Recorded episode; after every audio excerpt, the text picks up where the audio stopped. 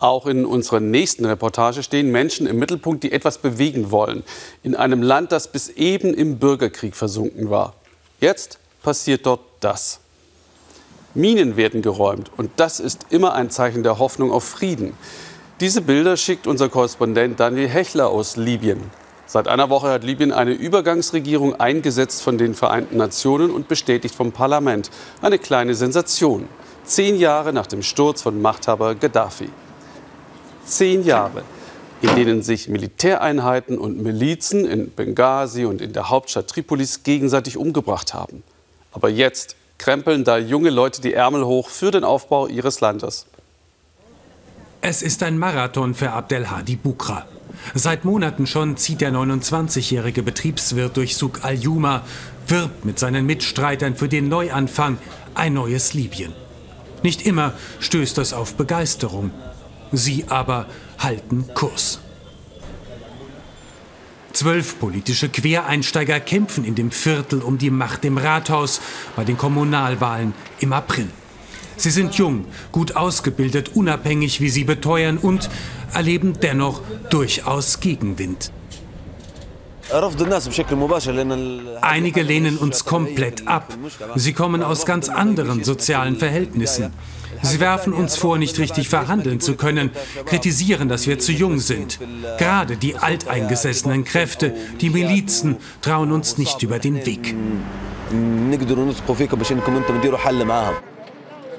Suk al-Juma ist ein konservatives Pflaster. Religion und Tradition zählen viel, alteingesessener Mittelstand, auch viele ärmere Familien, die über die Kriegsjahre abgestiegen sind. Abdelhadi und seine Freunde wollen die Macht der alten Eliten und Clans stutzen, das Viertel modernisieren, jungen Menschen neue Chancen eröffnen. Bei denen rennen sie offene Türen ein. Sie sind toll. Wir setzen voll auf sie. Sie sind jung und gut für die Gesellschaft. Ich werde ihnen meine Stimme geben. Libyen steht am Scheideweg. Zehn Jahre Krieg, Herrschaft der Milizen, Spaltung haben tiefe Spuren hinterlassen. Die Wirtschaft liegt am Boden. Die Währung ist abgesackt. Es gibt kaum Jobs. Die Infrastruktur marode.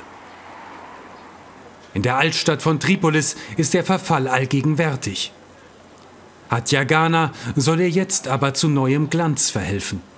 1,5 Millionen Euro stellt die Regierung dafür zur Verfügung, fast nichts für eine Herkulesaufgabe.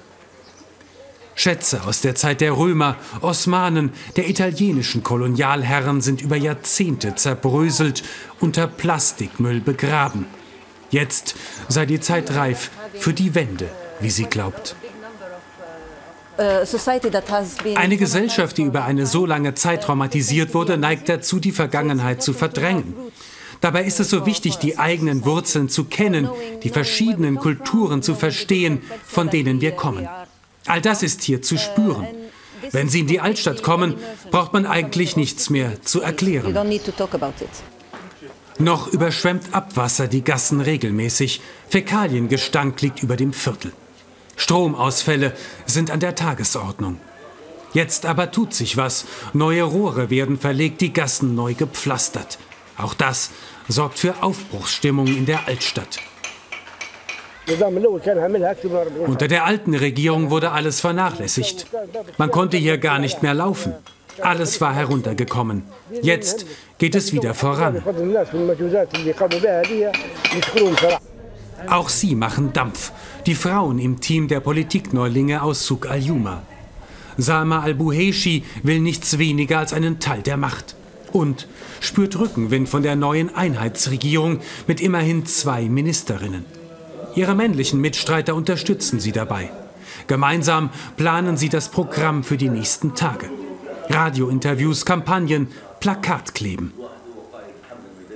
Gut 5000 Euro haben sie für den Wahlkampf aus eigenen Mitteln zusammengekratzt, Geld von Clans und Milizen abgelehnt. Uh,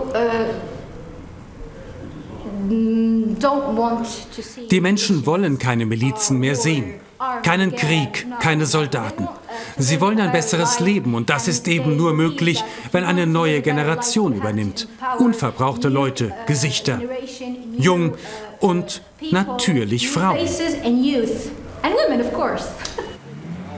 Im Straßenwahlkampf allerdings hält sich Sama im Hintergrund.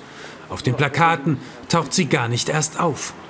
Schwierig für die 26-jährige Ingenieurin, aber sie will die Menschen im Viertel nicht überfordern. Die Leute sollten uns Frauen eigentlich akzeptieren, aber sie tun es nicht. Sie glauben, wenn eine Frau arbeiten will, sollte sie nicht in den Medien auftreten, kein Star, keine Politikerin sein. Aber ich hoffe, dass sich das in den nächsten fünf Jahren ändert. Der Wandel ist spürbar, auch in der Altstadt. Historische Gebäude wie diese Schule werden rund erneuert, mit kleinen Budgets und viel Improvisation. Baustellen in vielen Gassen und Ecken. Katja Ghana will, dass die Libyer wieder stolz auf ihre Altstadt sind, irgendwann auch wieder Touristen aus aller Welt hierher kommen. Mein Traum ist es, dass ich mir hier spontan uh, überlegen kann, ob ich den uh, einen Tag in eine Kunstausstellung gehe, den anderen in ein Café, dann auf eine Dachterrasse oder auch segeln gehe. Es gibt hier ja sogar einen Yachthafen. Uh,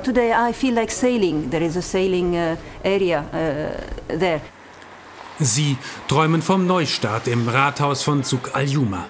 Noch zwei Wochen sind es bis zur Wahl. Im Endspurt wollen sie es alle noch einmal zeigen. Und, wenn es gut geht, auch bei den nationalen Parlamentswahlen im Dezember antreten. Für ein neues, ein besseres Libyen.